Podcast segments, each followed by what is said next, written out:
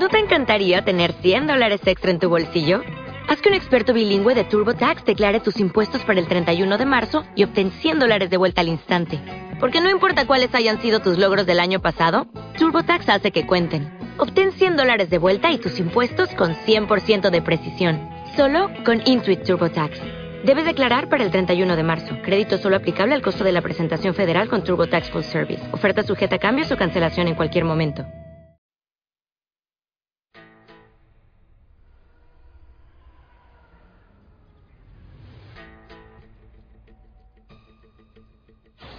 Tú buscas algo. ¿Es venganza? ¿Dinero? ¿O es otra cosa? Te veo bien. Puede que demasiado informal, pero bien. Me han hablado de un trabajo. Un gángster de los gordos está reuniendo a un equipo. Sé conducir.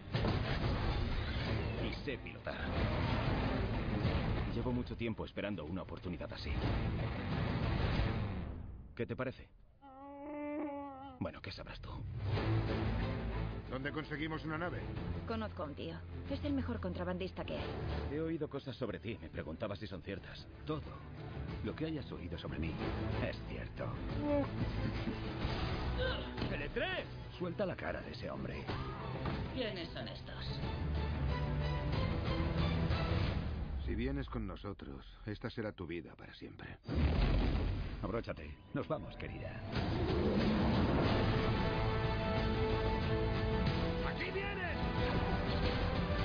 Déjame darte un consejo. Da por hecho que todo el mundo te va a traicionar y nunca te llevarás decepciones. Tengo un buen presentimiento. ¿Desde cuándo sabes pilotar? ¿Tienes 190 años? ¿Te conservas bien? Dale.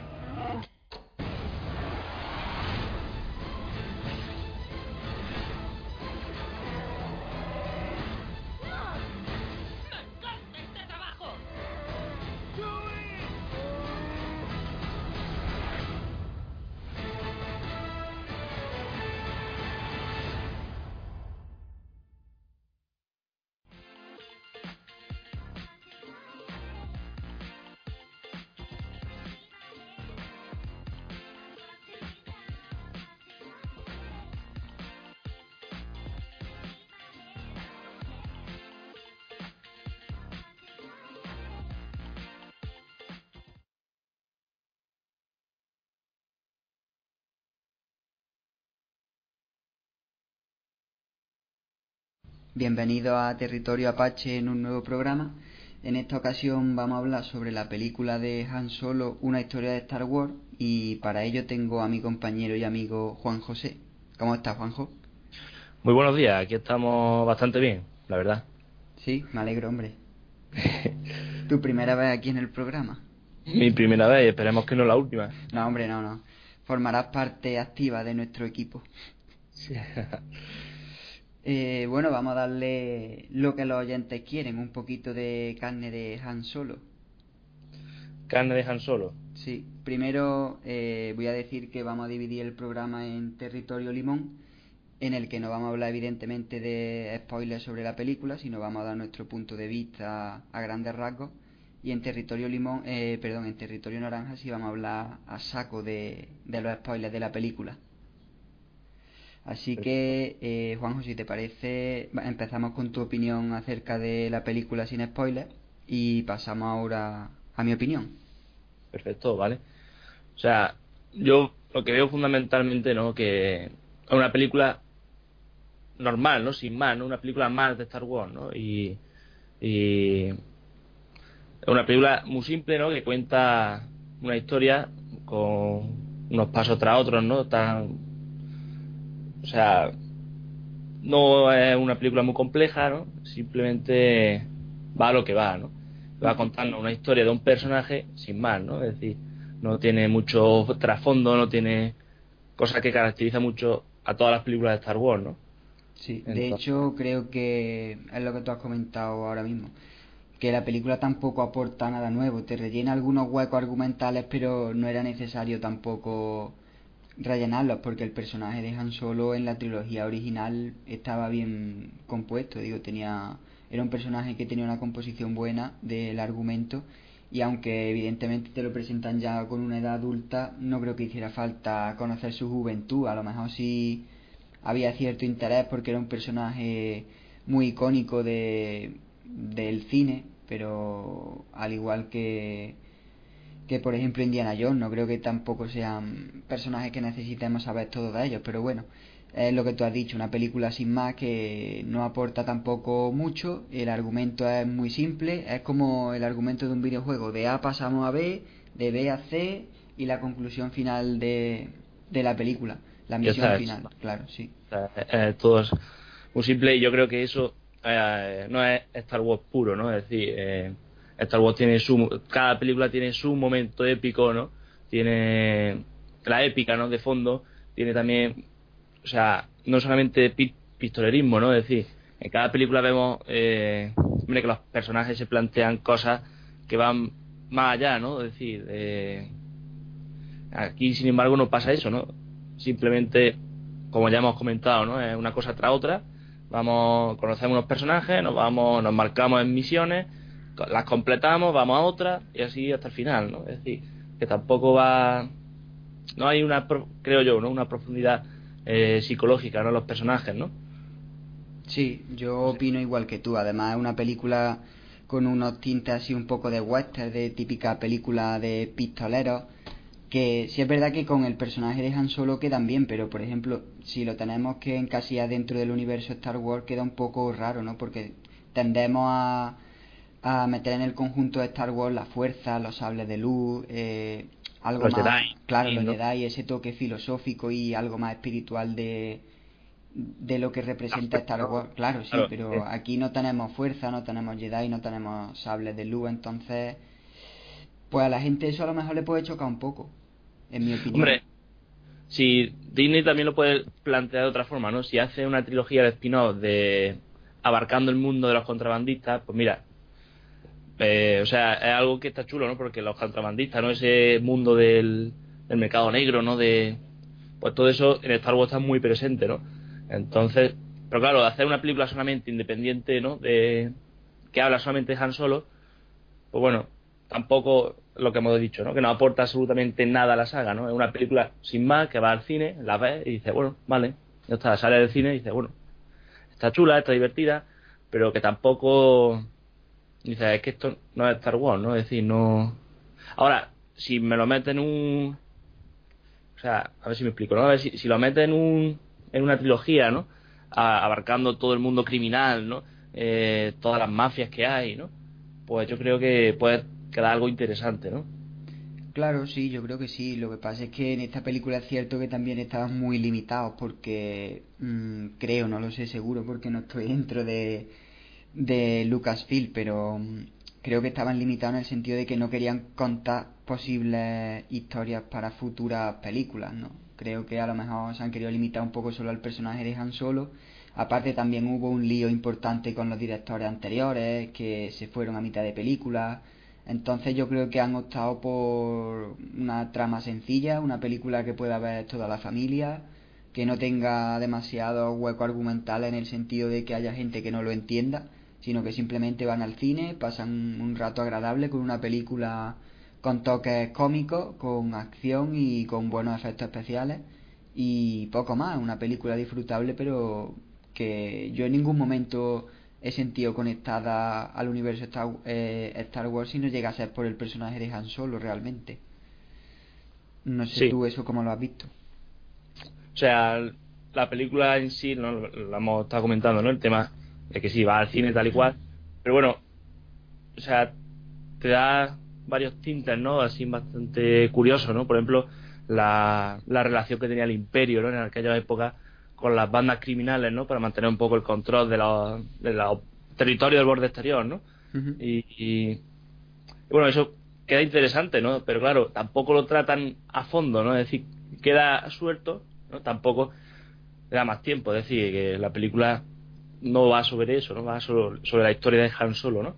Claro. Pero, pero sí que es verdad que dentro de lo que es Star Wars, esto es lo que menos se parece, ¿no? Tampoco, no sé. Sí. También lo que decía, ¿no? Que le han dado muy mala publicidad, ¿no? Porque, claro, en mitad de eso, como decía, ¿no? Cambiaron los directores, ¿no? Porque no sé qué. Ahora metieron otro nuevo que yo creo que Ron Howard más o menos ha sabido defender, ¿no? Sí, hombre, un director que tiene mucha experiencia y suele manejarse bien en el tipo de películas así de blockbuster, porque ya suele, vamos, suele dirigir películas de este estilo. Pero yo creo que, que optó por eso, porque vio los problemas que, que habían tenido seguramente los otros directores que querían meter cosas nuevas, eh, los productores le dijeron que no, al final se fueron por diferencias creativas y entonces Ron Howard yo creo que optó por lo más sencillo. Claro, Eh, ya lo una- seguro. Claro, Claro. una trama sencilla, eh, sin nada de espectacular y lo básico. Y yo creo que dentro de lo que cabe para coger una película media y tener que lo- las, re- las famosas regrabaciones que están ahora muy de moda en, la- en este tipo de películas, yo creo que lo ha hecho bien. Eh, una película pasable, pero claro, los fans de Star Wars esperábamos algo muy bueno y muy potente respecto a este personaje porque yo creo que si no es el más querido es el segundo o el tercero más querido de la franquicia.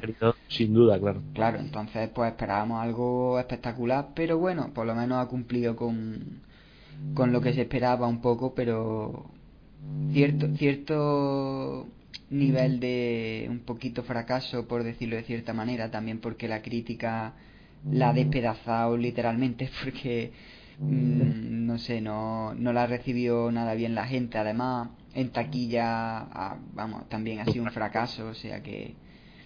no Pero sé. bueno, es comprensible, ¿no? Es decir, porque previamente había habido también varios superestrenos, ¿no? Como Infinity War, ¿no? Que creo que fue dos semanas o tres antes, ¿no? Sí. Y luego también estrenaron Deadpool 2, ¿no? Creo que fue. Sí, más O- o menos o- a la, a la par que Han Solo, creo. Si no la semana de antes, eh, la misma semana. Sí, ah, yo recuerdo que fueron varios estrenos así potentes, ¿no? Que, claro, cuando le metes tanto seguido, hombre, me va a comparar Infinity War con Claro, evidente. el taquillazo que tuvo, ¿no? Con el con el Han Solo, ¿no? Que, que bueno, lo comentaba antes, ¿no? Que Disney además le ha hecho una publicidad nefasta, ¿no? Sí. Y, y, y ya está, ¿no? Es decir, Yo creo que no sabían cómo vender exactamente la película. Así como una película familiar para que vaya todo el mundo, como una película western para gente más adulta, o como una comedia. Bueno, no una comedia como tal, pero sí una película a lo mejor mm, estilo Marvel, con, con más comedia que, que otra cosa, una película más ligera. Entonces yo creo que han optado por meter un poco de cada cosa y al final ha salido un producto que no es ni una cosa ni otra, es un poco de todo que, bueno, queda bien pero no es un género fijo, sino que tiene varias vertientes. claro, esto con una película independiente, es decir, tú lo sacas fuera de Star Wars y dices, vale, una película, ¿no? Que ya está, una película más, ¿no? Que la típica que está haciendo zapping y dices, ah, pues me voy a quedar un viernes por la noche y la ves y ya está, y te quedas sin más, ¿no? Pero claro, o sea, creo que estamos cayendo, ¿no? Eh, Que decir, o sea, que esto es Star Wars, ¿no? Que esto es ca- casi una religión para algunos, ¿no? Entonces, hombre, que te- tocar, ¿no? Eh, temas así, ¿no? Con poca mano, pues puede llegar a, a dividir al fandom, ¿no? Que al final lo que está pasando, ¿no? Que Disney poco a poco, bueno, que esto lo dejamos y no para después, ¿no? Que está dividiendo al fandom. Eh, Sí, vamos, yo después de ver lo que pasó en los últimos Jedi ya no sé qué esperarme en la última. sí, bueno, porque eso eso daría para hablar en un programa aparte. completamente. Eh, bueno, pues ya hemos hablado un poquito así de nuestras impresiones generales. Si te parece, vamos a pasar a Territorio Naranja y hablamos a saco de spoiler de Han Solo. Perfecto. Sí, sí, sí. Y tú, eh, ya entrando en el tema spoiler, ¿cuál es el punto más flojo que le ve a la película? Uf. Que tú dijeras, flojo. esto lo cambiaba o lo quitaba directamente. Pues mira, un poco. O sea. No lo sé. Yo que. Estos temas soy un poco indeciso, ¿no? Porque, claro. Eh, decir, la película en general. Bueno. Está bien, no tiene. Tampoco. No sé. Es decir, o sea, hay algunas cosas que, que son muy predecibles. Por ejemplo, sabíamos que Han Solo se iba a llevar el halcón milenario, ¿no? Una partida de Sabak contra Lando Calrissian, ¿no?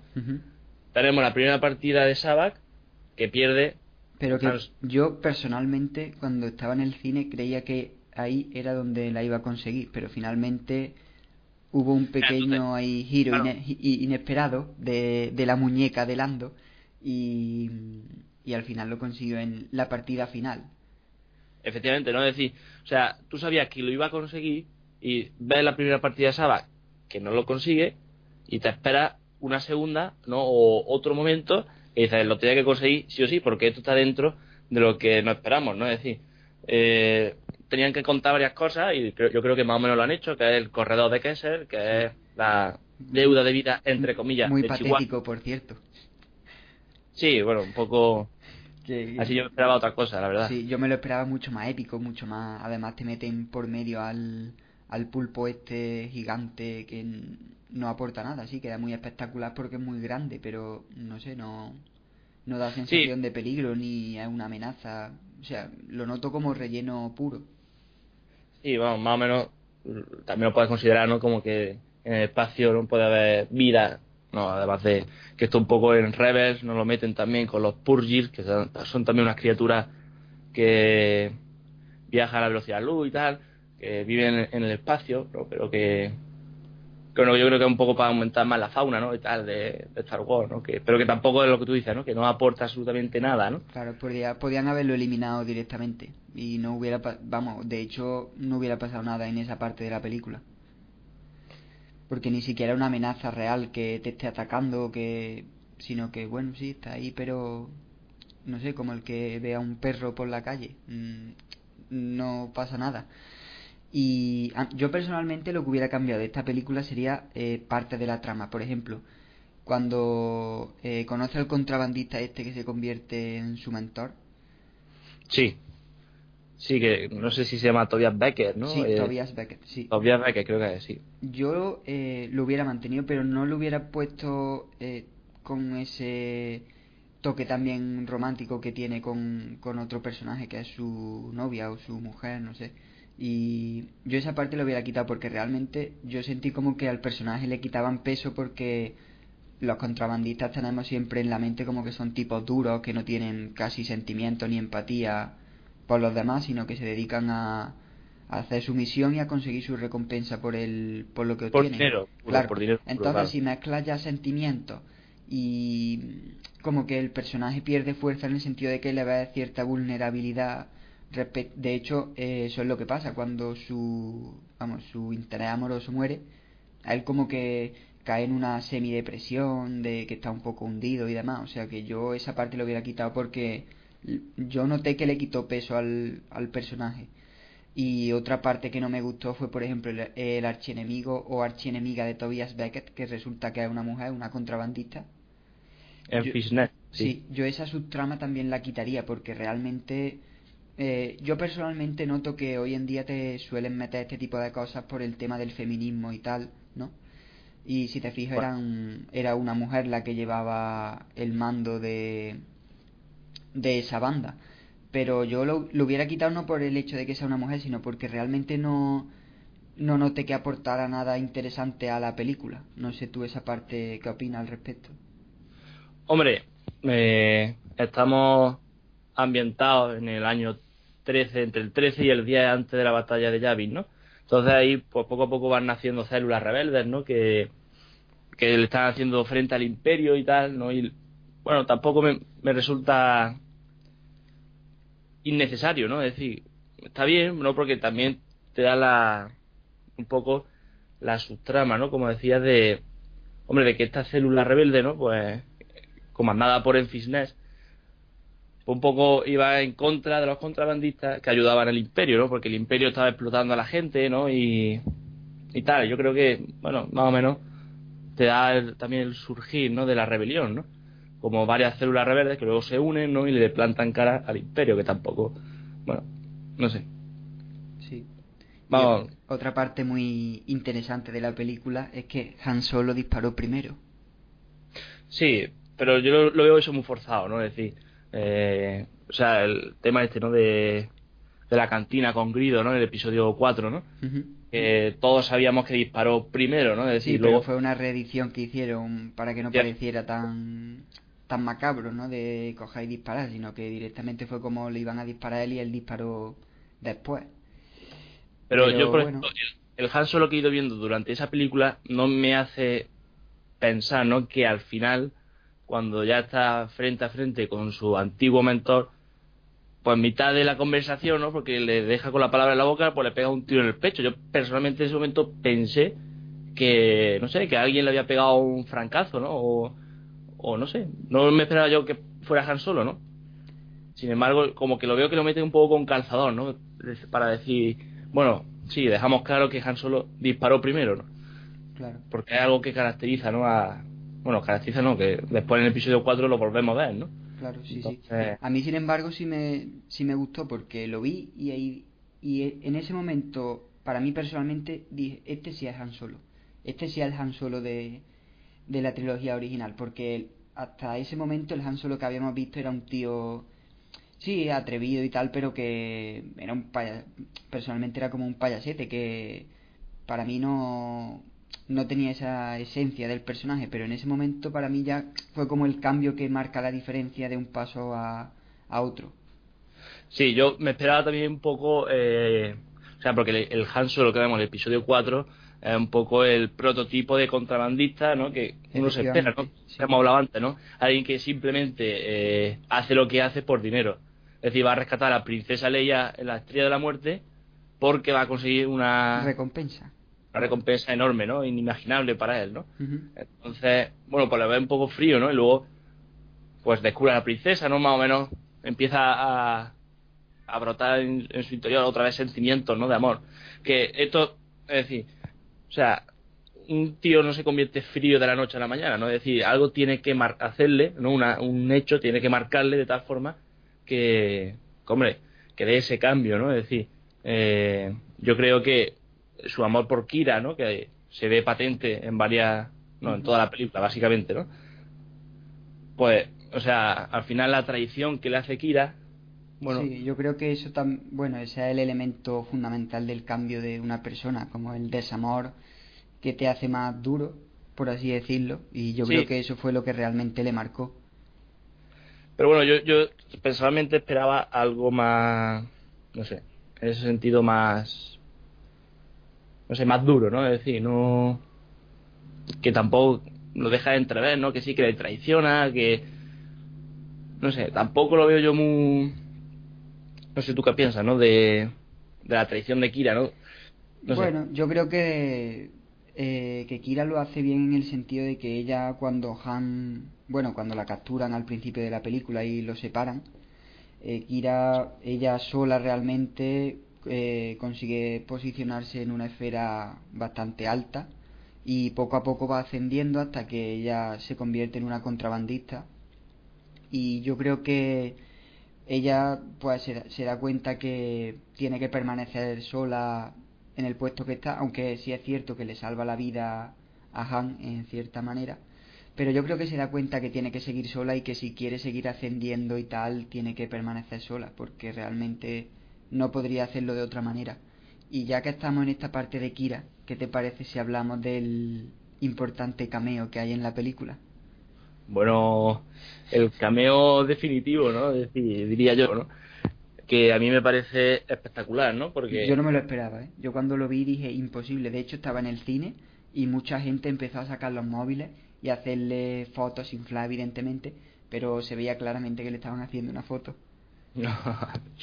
Oh, bueno, no sé, a mí me parece espectacular, ¿no? Es decir, sí que es verdad que es lo único que vemos de sable láser en toda la película, ¿no? Sí, Pero merece la pena. creo que, que eso también impresiona, impresiona a la gente, ¿no? Es decir, que esto es una, un- una puntilla, ¿no? Una cosilla que digo, ¿no? Es decir, la gente lo que quiere al final es ver sables láser, ¿no? Es decir, que es lo que un poco caracteriza a Star Wars, duelo de sable láser, ¿no? Y tal. Claro. Pero bueno, que vemos a Darth Maul ahí, ¿no? Que enciende el sable láser, ¿no? Y e impresiona, ¿no? Sobre todo porque eh, si vemos ahí un poco la, la trama, ¿no? De, de Clone Wars, ¿no? La serie, Sí, sabemos que está vivo. sabemos que está vivo, que los implantes que le hacen, ¿no? Las la- hermanas sí. de la noche, ¿no? Eh, hombre, que luego se hace con el control de Mandalor, ¿no? Que poco a poco va eh, controlando distintas varias eh, bandas criminales, ¿no? Yo, hombre, cuando, no sé, cuando le veo ahí, ¿no? Eh, no- un poco como el jefe, ¿no? De, de la banda de, de, de la que está Kira, que no me acuerdo el nombre, que es Yo No sé. tampoco me acuerdo, la verdad. Lo puedo buscar un segundo. Bueno, no sé sí, no, no. no hay problema tampoco. La banda de Kira, ¿no? Cuando lo veo que es su jefe, pues digo, bueno, pues mira, este Darth Maul eh, continúa siendo lo que nos dejó... Eh, lo en que, el episodio 4. No, Bueno, pe- perdón, sí. en el episodio 1, que se me ha ido. Eso es, ¿no? Y luego la continuación de Clone Wars, ¿no? Entonces, me parece impresionante, ¿no? Es Que decir, también yo creo que eh, mucha gente que no ha seguido, por ejemplo, Clone Wars, eh, le pilló de sorpresa, porque Claro, claro, no, un eh, personaje que en teoría muere en Claro, el episodio el 1. uno, Entonces, claro, la gente cuando lo vio dijo, oh, yo creo que de ahí a la sorpresa Ah, de sí. la mayoría del público que no se lo esperaba. Sí, si no has seguido un poco la serie, pues claro, te queda en decir, bueno, pero este que hace vivo, ¿no? ¿Qué hace aquí, no? Si lo vi morir, ¿no? Habíamos chao ya. y mm, sí, eh, pues la verdad que hemos hecho un repaso bastante interesante a, a la peli. Tampoco hay mucho más que contar porque, como hemos dicho, una trama muy sencillita.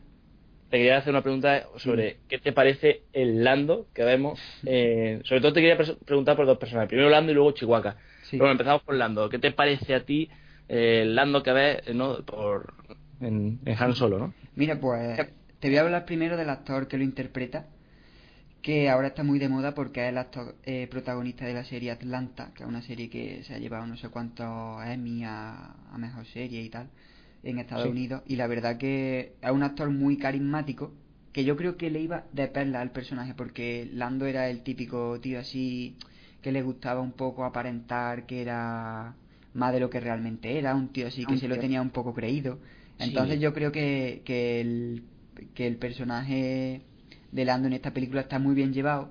Le, le dan ese toque, como te he dicho, de típico gentleman, así un poco creído.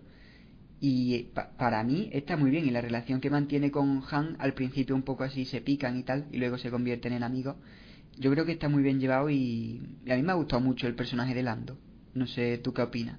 Sí, la verdad es que se salva, o sea, me parece impresionante. Yo no lo sé qué iba, porque vi el, no el videoclip que salió de This is America, no sé si lo viste, sí, ¿no? sí, Que sí. También aparece este actor, ¿no? Y lo vi y dije, bueno, ¿qué voy a ver eh, de este actor, no? A lo mejor se ponía a bailar sin camiseta en la película. Sí, algo, no sé, algo raro, ¿no? Pero que va, que va, después lo vi su, el desarrollo que lleva la película, ¿no? Lo que tú decías, ¿no? El, eh, el aire de prepotente que lleva, ¿no? Que, que se cree muy superior, ¿no? Y tal. Yo creo que lo hace espectacular y es uno de los mejores personajes, ¿no? Es decir, también entra a fondo en, en Lando, ¿no? Que nada más que lo vemos en un poco el episodio 5, episodio 6, ¿no? Que, no sé, no lo vemos tampoco muy... No le vemos su su fondo, ¿no? Su personalidad, ¿no? Tampoco, no sé.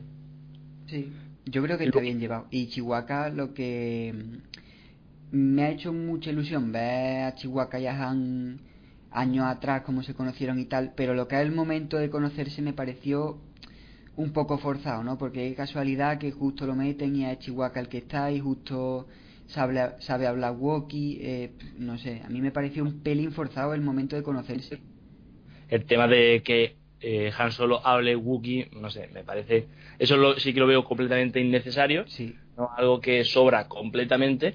Sin embargo, o sea, que lo manden a Han Solo a, a la cárcel, ¿no? Al- con la bestia, ¿no? Que es Chihuahua, ¿no? Que es un Wookiee. Mm. también te hace ver ¿no? que el imperio tenía esclavizado a, a los Wookiee años más tarde, ya después de la batalla de Endor, pues eh, Han Solo y Chihuahua irían ¿no? a liberar eh, Kashyyyk, ¿no? Entonces, un poco se ve la explotación que tenía el imperio ¿no? sobre otras especies, ¿no? sí. Y que eh, los Wookiees son guerreros excepcionales, son eh, criaturas, bueno, que son, como decía, ¿no? Guerreros eh, imparables, ¿no? Eh, intimidantes, ¿no? Y que está ahí para machacar a los prisioneros, ¿no? Y Claro. Pero yo creo que lo que es eh, los momentos que están juntos en pantalla en el halcón milenario, por ejemplo, cuando van de misión y tal. Yo creo que se, complement, se complementan bien, no es algo forzado que se note.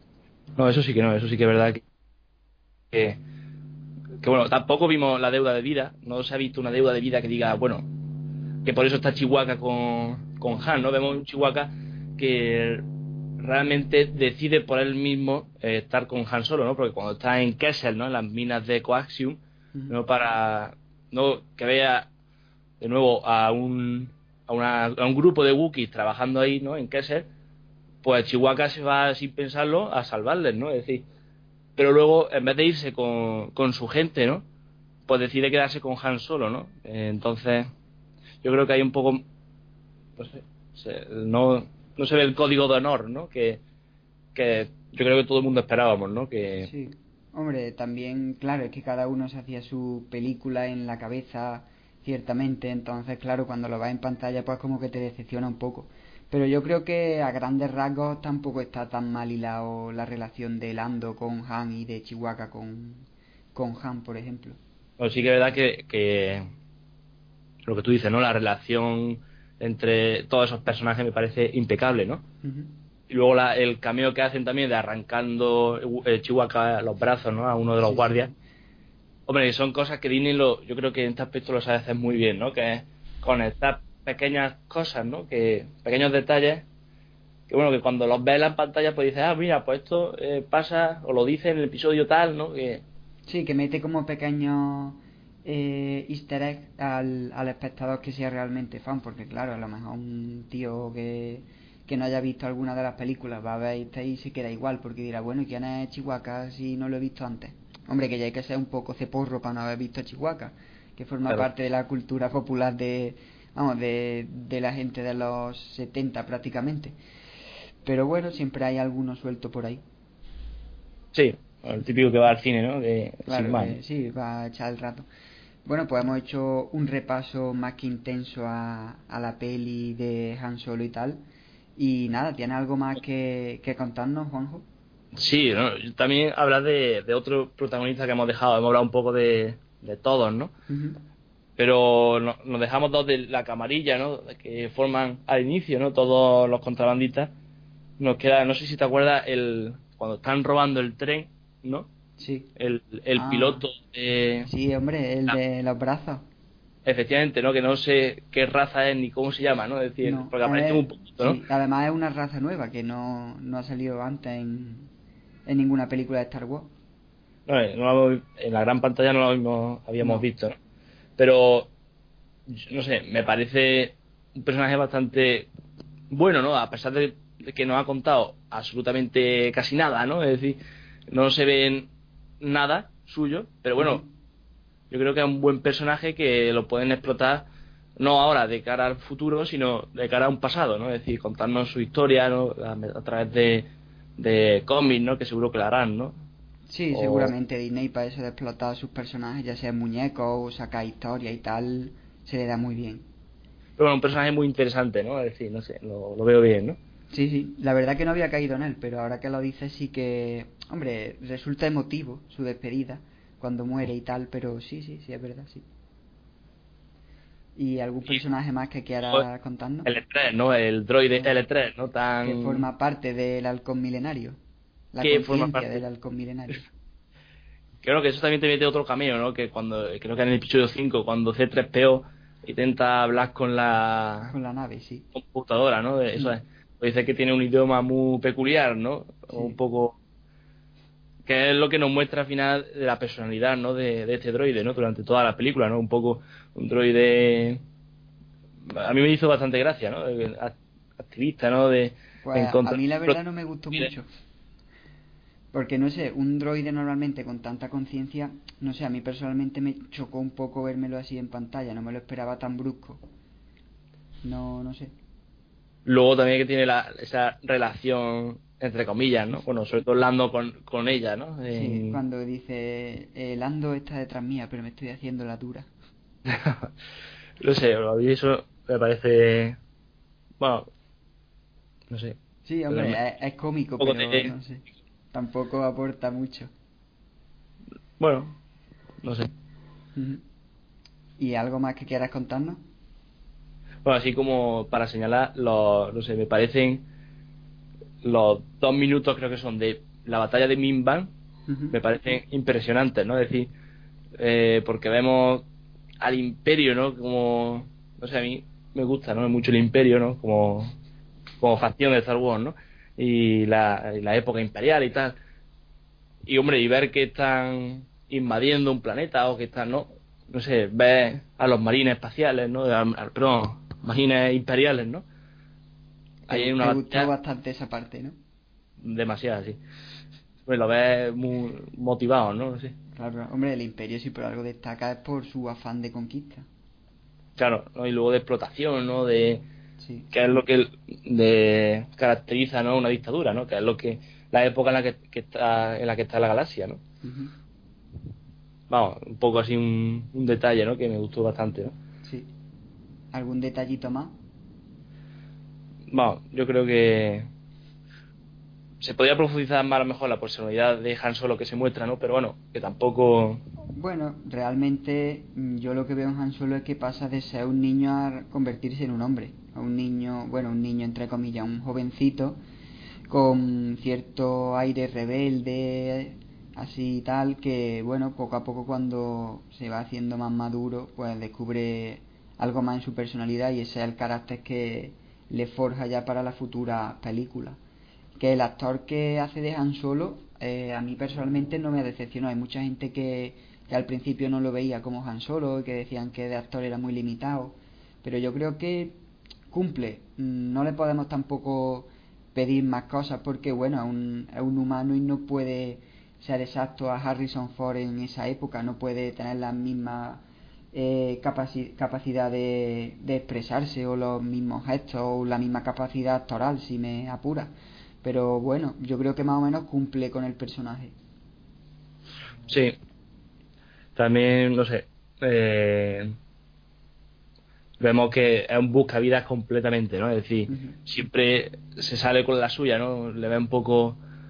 No sé, eso que, que también me gusta dentro de la personalidad, ¿no? De Han Solo, ¿no? Que, que al final acaba siempre eh, haciendo lo que sea por sobrevivir, ¿no? Que es después lo que va caracterizándolo a lo largo de la trilogía original, ¿no?